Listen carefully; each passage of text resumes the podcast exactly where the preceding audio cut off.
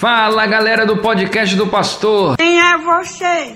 Pastor João Vitor aqui, é um prazer estar em mais uma semana entrando na sua vida.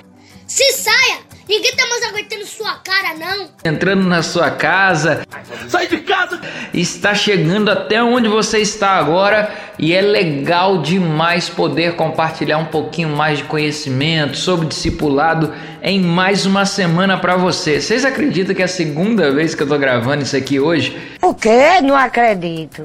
Eu gravei a primeira, vocês acreditam que eu esqueci de apertar o botão salvar? Que burro, dá zero pra ele. Que você tem de burro, você tem de burro! Que burrico. Perdi tudo, tô tendo que gravar tudo de novo. Outra vez? Mas agora é pra valer, agora é contigo e tamo junto mais uma vez, que legal. E aí, você tá gostando do podcast do pastor? Mais ou menos. Você que tá chegando a primeira vez, eu acho que você vai gostar. Então fica aí com a gente, é um prazer receber você e eu quero deixar um abraço, uma saudação especial para os nossos familiares que sempre nos acompanham, nos apoiam e até compartilham tudo aquilo que a gente faz, né? Pode ser vídeo, pode ser sermão, pode ser podcast, qualquer coisa eles estão apoiando e ouvindo e assistindo. Então um abraço para a mãe, é um abraço para meu pai, abraço para meu, meus irmãos, cunhados, cunhadas, primos, tias, todo mundo aí, um abraço para todos vocês. Família tá aí para isso mesmo, né? É claro. Apoia a gente, a gente pode fazer qualquer besteira, eles falam ainda que tá bom. Eu respeito a família! Mais um abraço também para você que é nosso ouvinte assíduo de cada semana. Que legal receber você aqui mais uma vez. E olha, nossa, nossa a galera que acompanha o podcast, a nossa audiência, essa era a palavra que eu estava buscando. É muita alegria. A nossa audiência aumenta a cada semana. Sabiam disso? Você é o bichão mesmo, hein, doido? E olha, a maioria das pessoas vem para mim falando assim: "Nossa, eu gostei muito, dei muita risada com a edição, os memes, a galera gosta da edição". Então, editor, capricha na edição aí hoje, viu? Eu não assumo esse BO. Mal sabem eles que sou eu que edito e faço tudo. Sou eu que falo, sou eu que faço o roteiro, sou eu que gravo, sou eu que edito, sou eu que faço tudo aqui. O trabalho escravo pega pesado. Tudo isso? Você filma e fala, você é o bichão mesmo, hein, doido? Brincadeira, mas editor capricha aí, beleza? Não! Você que está chegando hoje e não sabe o que, que é isso que está rolando aqui, é podcast. O podcast, seja lá em qual tocador você esteja nos ouvindo, se é no Spotify, no Google Podcast, no Anchor, no Breaker, é, no, no Public, enfim, aonde você estiver nos ouvindo, tem até no, no, na Amazon, Amazon Music tem também. Seja onde você estiver nos ouvindo,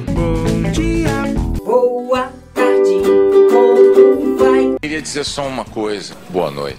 É legal saber que você está chegando aqui hoje com a gente. E olha, podcast é mais ou menos assim. Você não precisa ficar com a cara colada na tela só nos ouvindo, não. Hum, é mesmo? Você pode aí bloquear a tela do seu celular e sair para fazer qualquer coisa. Vai arrumar a casa, varrer a casa, passar pano, enquanto você está aqui nos ouvindo. Ou quem sabe você pode navegar em outros aplicativos, ler suas mensagens no WhatsApp, navegar no Facebook, no Instagram, enquanto está nos ouvindo. Não precisa ficar aqui no aplicativo o tempo inteiro enquanto está nos ouvindo, beleza? E mais, e mais. O podcast você pode compartilhar. Compartilha com quem você puder. Receber um link no WhatsApp. E aí, galera WhatsApp? Foi assim que você chegou até aqui? Compartilha com os amigos, porque vai valer muito a pena. E o podcast é tipo isso, é um programa de rádio, você vai ouvindo enquanto tá fazendo alguma coisa. Então vai fazer alguma coisa de útil enquanto você tá aqui nos ouvindo. O mal é ter que trabalhar. Mas quem gosta é mais daquele tipo de eu gosto de anotar, eu gosto de ter tudo ali no papel. Pega aí então caneta e papel, porque nós vamos hoje ter um episódio nota mil. Vai ser muito legal o tema de hoje. E tem gente nos ouvindo aí, é pelo Brasil inteiro. Mentira! Tem gente nos ouvindo é, aqui no Pará, onde hoje eu estou morando, trabalhando. Tem gente que nos escuta lá da Bahia, do Nordeste, amigos da época de seminário de teologia. Gente em Minas Gerais, em todo o Sudeste, Rio de Janeiro, São Paulo, Sul do Brasil, Centro-Oeste, aqui no Norte E pelas nossas estatísticas aqui do podcast, tem gente nos ouvindo até fora do Brasil. O maluco é brabo. Tem uma galera dos Estados Unidos, da Angola, você também aí da Alemanha, tem gente nos ouvindo também. Então, quem está nos ouvindo fora do país, é um prazer ter você aqui também no podcast do Pastor. E mandar um abraço aqui para a galera que eles são minhas ovelhas, o meu distrito pastoral. Galera da igreja do Mutirão, igreja do Jatobá, Água Azul ou da comunidade Sentir Mais, um abraço para você que nos escuta e compartilha, tá? Compartilhe e dá essa força para a gente expandir essa ideia e conhecimento sobre discipulado. Para quem quer ter um contato um pouquinho mais próximo ali, pode nos seguir no Instagram, que é o arroba prjvictorso. Eu sou o Douglas, você não é o Douglas. PR é de pastor, né? J Victor de João Vitor, SO é Silva Oliveira. Mas PR J Victor SO você me encontra lá no Instagram. Só mandar um direct ali pra gente bater um papo. Sobretudo você que tá morando fora do país, quer entender um pouquinho mais discipulado, conversa com a gente ali, beleza? Quero então lançar logo para você a frase da semana. Segura aí.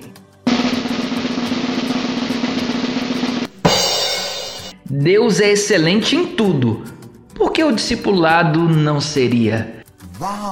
É sobre isso que nós vamos falar hoje, a excelência no discipulado e o título do nosso 12 episódio da série A Formação de um Discípulo é O Padrão do Discípulo. Excelência. Temos que buscar excelência em cada discípulo novo que nós formos formar e é isso que nós vamos enfatizar no episódio de hoje, portanto, não sai daí.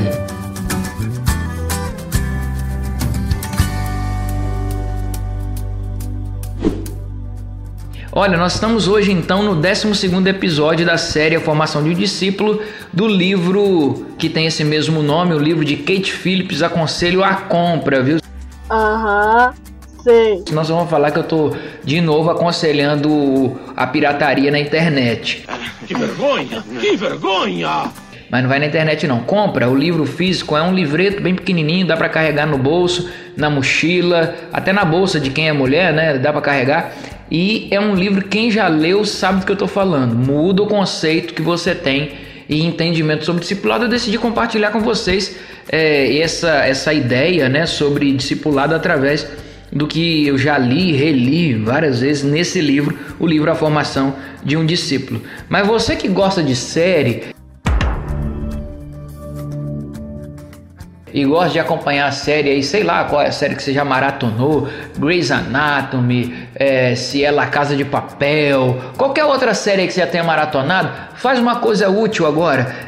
Isso é falta de que fazer. Vá ocupar sua mente. Vá ler uma Bíblia. Fora a Deus. Deixa um pouquinho de maratonar qualquer outra série que você tem aí, vem maratonar a nossa, que vai ter conhecimento bom sobre discipulado, conhecimento bíblico sobre o método de Cristo. Maratona aqui com a gente, beleza? Terminando de ouvir esse episódio aqui, você pode voltar e ouvir todos os outros episódios. Estamos hoje no 12 segundo, você pode ouvir aqui no nosso canal, no podcast do pastor, no seu tocador de podcast preferido, beleza? Mas para você que chegou aí hoje meio que perdido, não sabe muito bem, pastor, nunca nem vi. Nunca nem vi. Que dia foi isso? Eu vou pegar esse negócio aqui no meio do caminho, esse, esse, essa série no 12 episódio, que por sinal, gente, esse 12 episódio já é o penúltimo, semana que vem já é o último. É isso mesmo. Ah, tô ouvindo aqui. Ah. Amém. Brincadeira, mas vamos lá. Para você que está chegando hoje e não se sentiu muito perdido, eu quero passar para você um resuminho do que já vimos até aqui. Então, já dividimos esse nosso, essa nossa sequência de episódios em pelo menos três partes. Primeira parte falamos sobre o que é discipulado, que discipulado é muito mais do que fazer convertidos. Discipulado é quando você aprende de um mestre estilo de vida, palavras, atitudes, enfim, e você passa a ter isso para sua própria vida, internaliza, você vai encarnar esse estilo de vida do seu mestre e também vai ensinar para outra pessoa, para que ele ensine para o outro, para o outro ensinar para o outro e assim esse processo nunca termine. No nosso caso, o discipulado mencionado é o discipulado bíblico e o nosso mestre do discipulado bíblico é Jesus. Então aprendemos o que, que é viver com Cristo, aprendemos é, sobre o estilo de vida dele, o jeito de agir, o jeito de falar, o jeito de caminhar, tudo, tudo, tudo do Mestre. Internalizamos isso para a nossa vida, passamos a imitar o Mestre, até o nome cristãos significa isso, os pequenos cristos ou os imitadores de Cristos, de Cristo, perdão, e então a gente vai então ensinando para outras pessoas, isso é discipulado. Agora, na segunda parte, a gente já falou um pouquinho mais sobre quem é o discípulo. E o discípulo é aquele que anda como Jesus. Nós vimos que o discípulo é obediente às ordens bíblicas, às ordens do Mestre Jesus. O discípulo ele é submisso a Cristo e é submisso à sua liderança aqui. O discípulo é aquele que ama, que tem marca, como marca forte em sua vida aquele que ama um ao outro, aquele que ama o seu próximo, como Jesus ensinou, né? A Bíblia até fala disso lá em João 13:35 que nós seríamos conhecidos como discípulos de Jesus se tivéssemos amor uns pelos outros. É verdade. E também o verdadeiro discípulo é aquele que ora muito, aquele que está em comunhão com o seu mestre o tempo todo.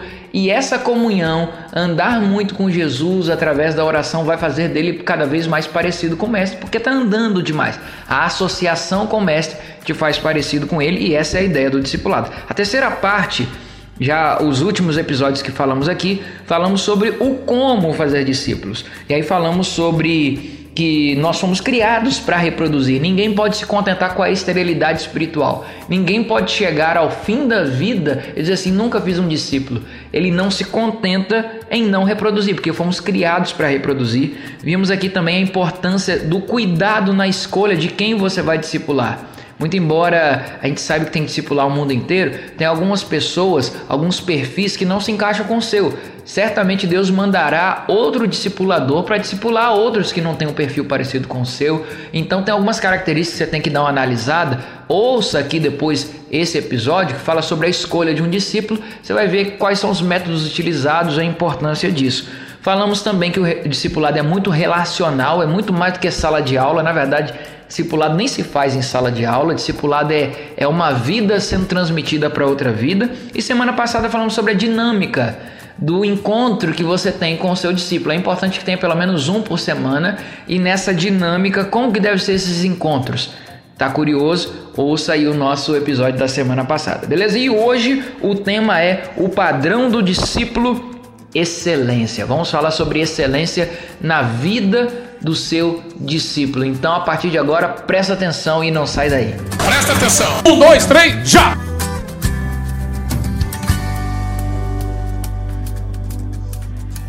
Bom, primeira coisa que eu quero deixar muito claro para você é que Jesus sempre esperou que os seus ensinos fossem praticados. Seja você de uma linha um pouco mais liberal, de uma linha um pouco mais rígida ou vamos dizer legalista, não importa qual linha seguir, você sempre percebeu de que na Bíblia Jesus fez questão de que os ensinos dele fossem praticados. Por falar nisso, é até bom abrir um parêntese, porque a sociedade de hoje não tolera quando você tem um discurso distante da ação. Em outras palavras, quando você fala uma coisa, mas não vive aquilo que você fala. Sabe quando você é hipócrita o suficiente para dizer assim: faça o que eu digo, mas não faça o que eu faço?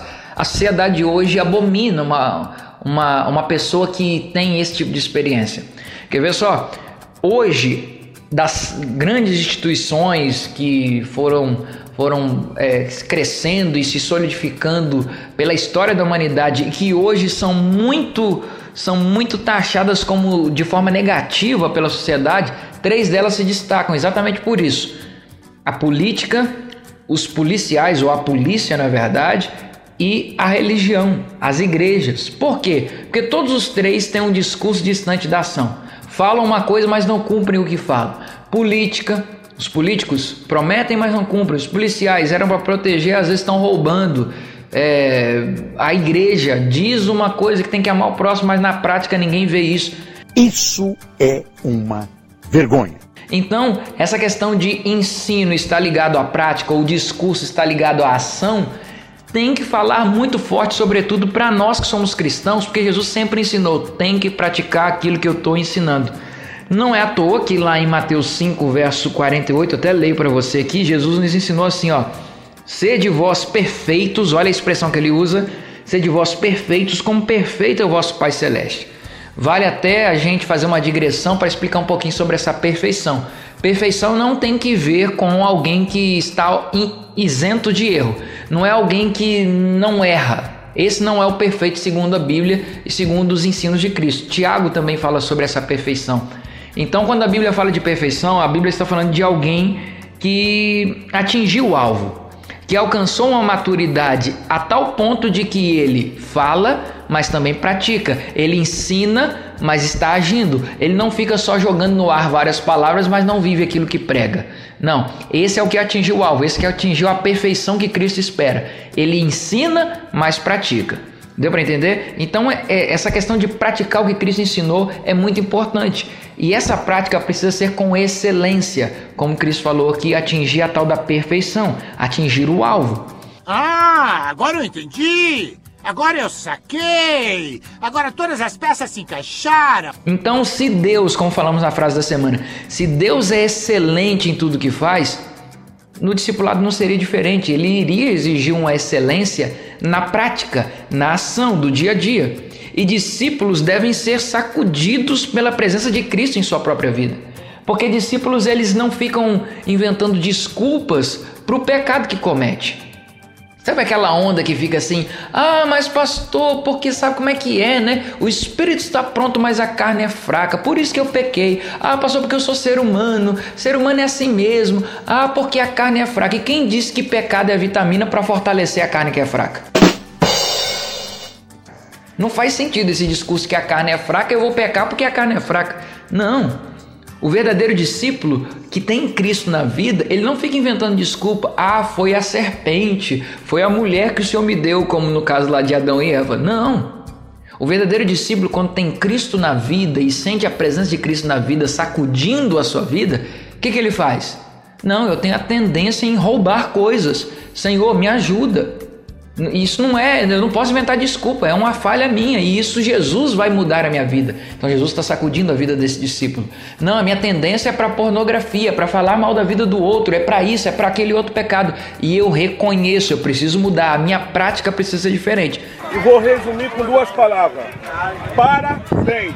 Sempre em busca da excelência. Então, ser discípulo é isso é entender e desejar esse padrão de excelência. E esse padrão de excelência na vida prática, podemos dizer que pelo menos cinco áreas dessa vida prática tem que mexer e tem que mudar. E eu vou mencionar algumas delas aqui agora para vocês. A primeira que eu quero mencionar é sobre a palavra, ou palavreado, aquilo que sai da nossa boca. Você anda controlando aquilo que sai da sua boca? Eu não tô falando de bafo nem de mau hálito, não, viu? Fazer um trabalho Eu tô falando de, de daquilo que você fala. Sua língua, você controla a sua língua? Fala muito!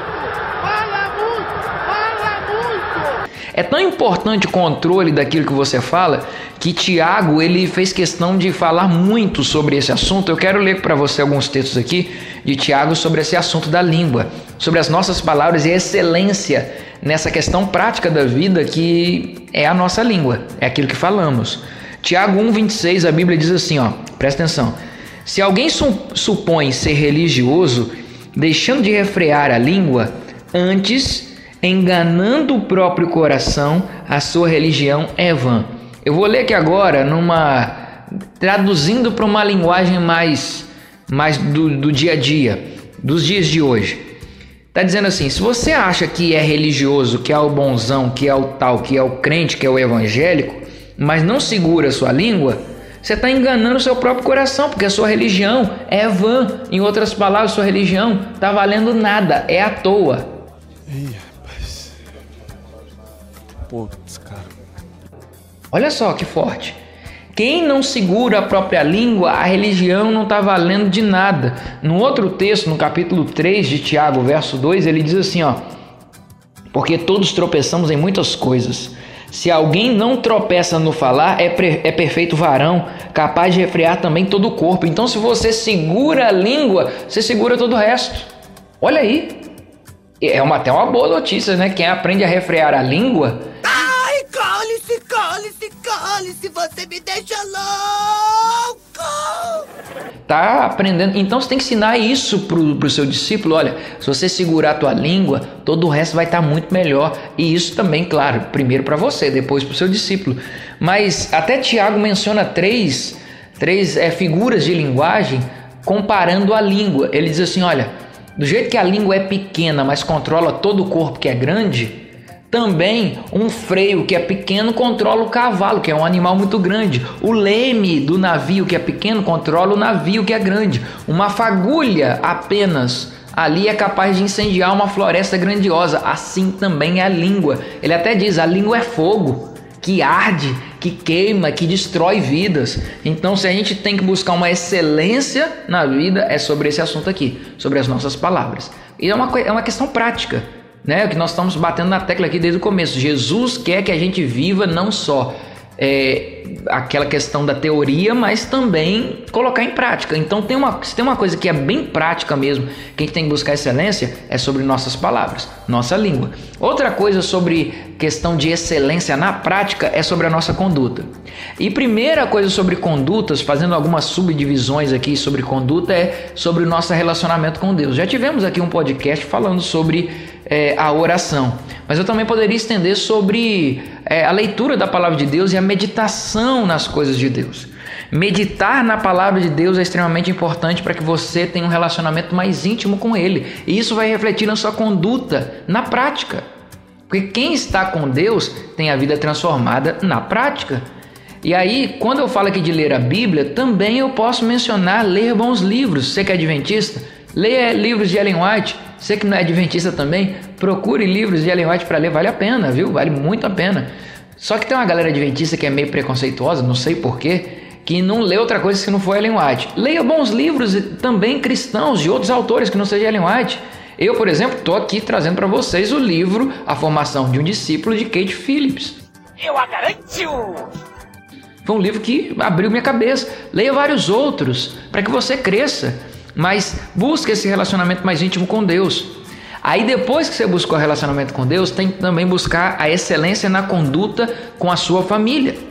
Você tem uma obrigação com a sua família, dar tempo de qualidade para ela, cuidar dela, dar do bom e do melhor. E não estou falando só de questão física, não. Dar do bom e do melhor é também na vida, no dia a dia, olhar no olho, conversar, cuidar, dar carinho, dar amor. Uma vez, quando me fizeram uma, uma uma pergunta na minha entrevista para minha ordenação pastoral. Para quem não sabe, a Igreja Adventista do Sétimo Dia, ela faz com os pastores bem parecido que tem ali na, na, na medicina também. Né? Na medicina você forma na faculdade de medicina, depois passa um período em residência, né? até você ser, é, virar médico de fato.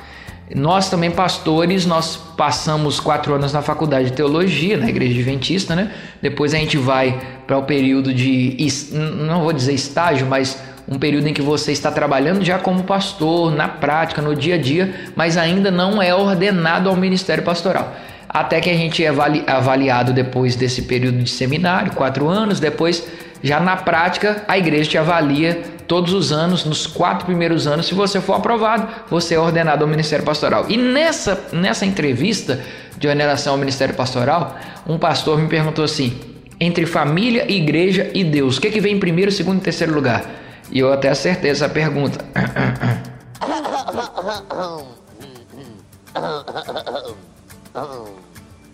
Acertei essa pergunta. É, primeiro, Deus. Segundo, família. Terceiro, igreja. E essa deve ser a ordem de fato.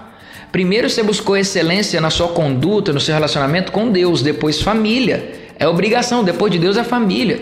E aí, em terceiro lugar, vem a igreja. E por falar em igreja, também temos que buscar essa excelência na minha conduta na igreja. Servir a igreja com excelência, dar o meu melhor, buscar servir, não só ser um consumidor, mas ser uma pessoa que produz conteúdo para a igreja com o meu dom, com o meu talento, com aquilo que eu posso oferecer. Pastor, não tenho muito a oferecer, mas alguma coisa você tem para ajudar sua conduta. E sua conduta também no mundo. O mundo precisa enxergar a sua mudança, a sua transformação. A sua conduta precisa ser diferente. Claro que eu não estou falando aqui de alguém que se isola numa bolha e vai viver no monastério.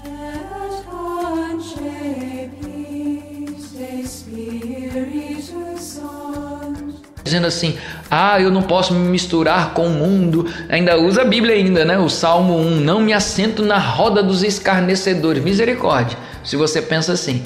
E não deve ser. Jesus nos disse que nós somos sal da terra e a luz do mundo. O sal, ele não faz diferença nenhuma no, no meio do saleiro. No saleiro ele não faz diferença nenhuma. Ele misturado no meio de outro sal. O sal só faz diferença misturado na comida. Assim como a luz só faz a diferença nas trevas. Luz com luz não faz diferença nenhuma. Agora a luz nas trevas faz toda a diferença. Então a gente tem que estar misturado. Agora tem um detalhe: eu tenho que ser influência. Eu tenho que fazer a diferença. Eu tenho que levar a diferença. Eu tenho que ser aquela pessoa que influencia e muda o ambiente, não o ambiente mudar a minha história ou a minha vida. É, é, eu, eu, lembro, eu lembro quando eu falo disso, eu lembro da história de um vendedor de madeira, uma história fictícia, né?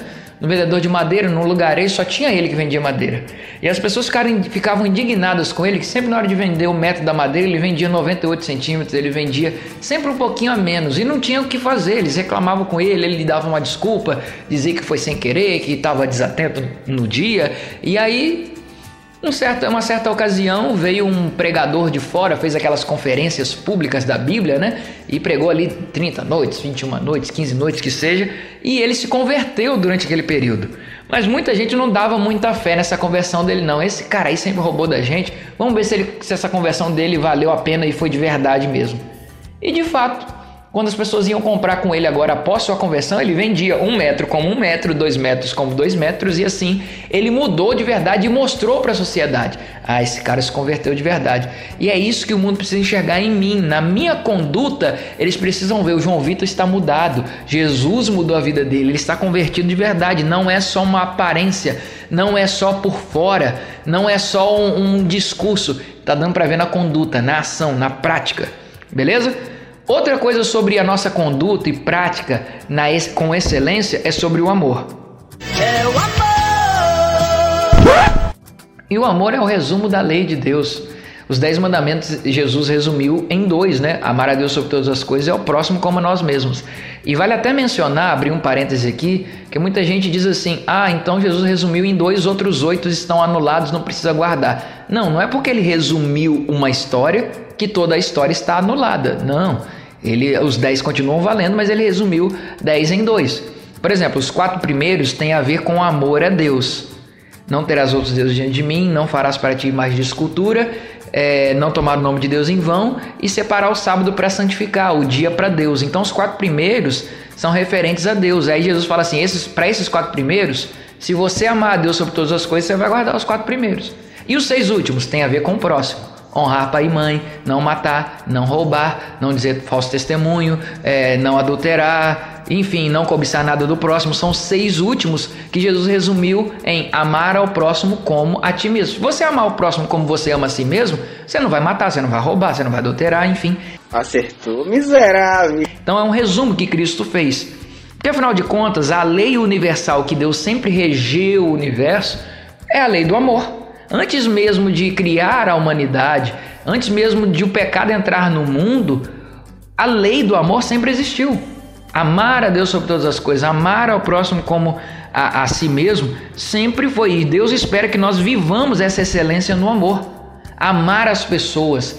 Isso é uma questão prática. O amor não pode ser teórico. O verbo amar não pode ser um verbo passivo, é um verbo ativo, é um verbo na ação. Só pode se demonstrar o verbo amar quando for na prática. Não tem como amar na teoria, só se mostra amor na prática.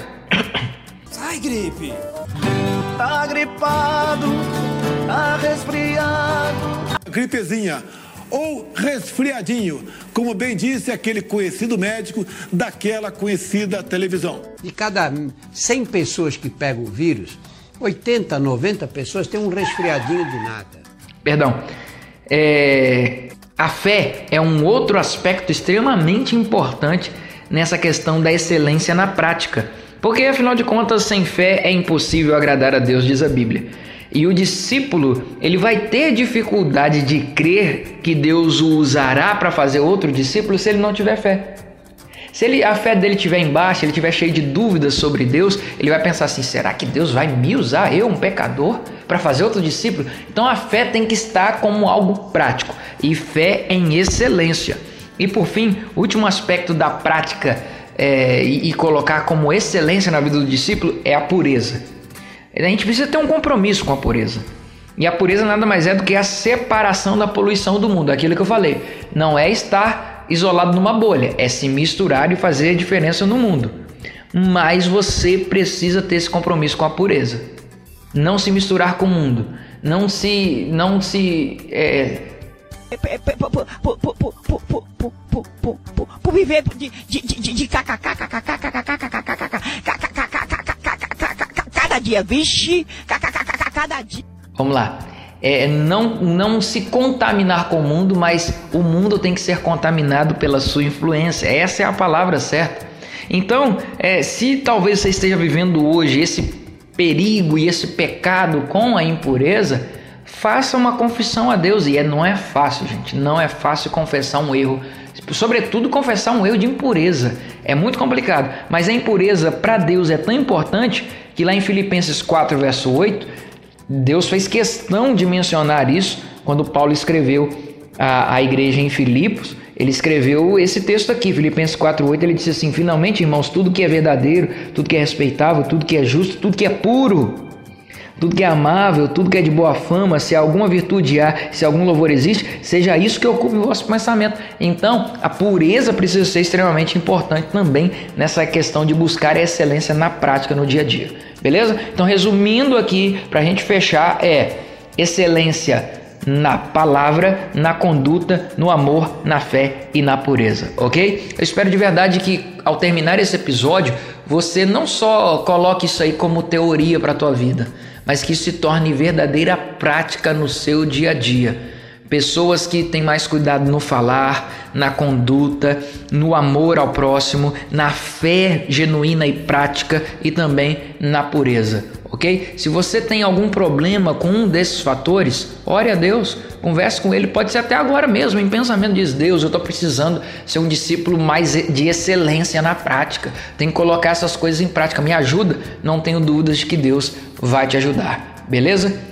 Eu espero que isso tenha feito alguma diferença para você. E se fez diferença para você, compartilha. Recebeu o link no WhatsApp? Manda nos seus grupos de WhatsApp para alguém que vai precisar ouvir. Manda nas suas linhas de transmissão. Manda para todo mundo que você puder, porque vai valer muito a pena cada vez mais gente fazendo crescer o reino de discípulos, beleza? Eu espero ver você aqui na semana que vem no nosso último episódio da série A Formação de Discípulos. Estamos acabando. Ah!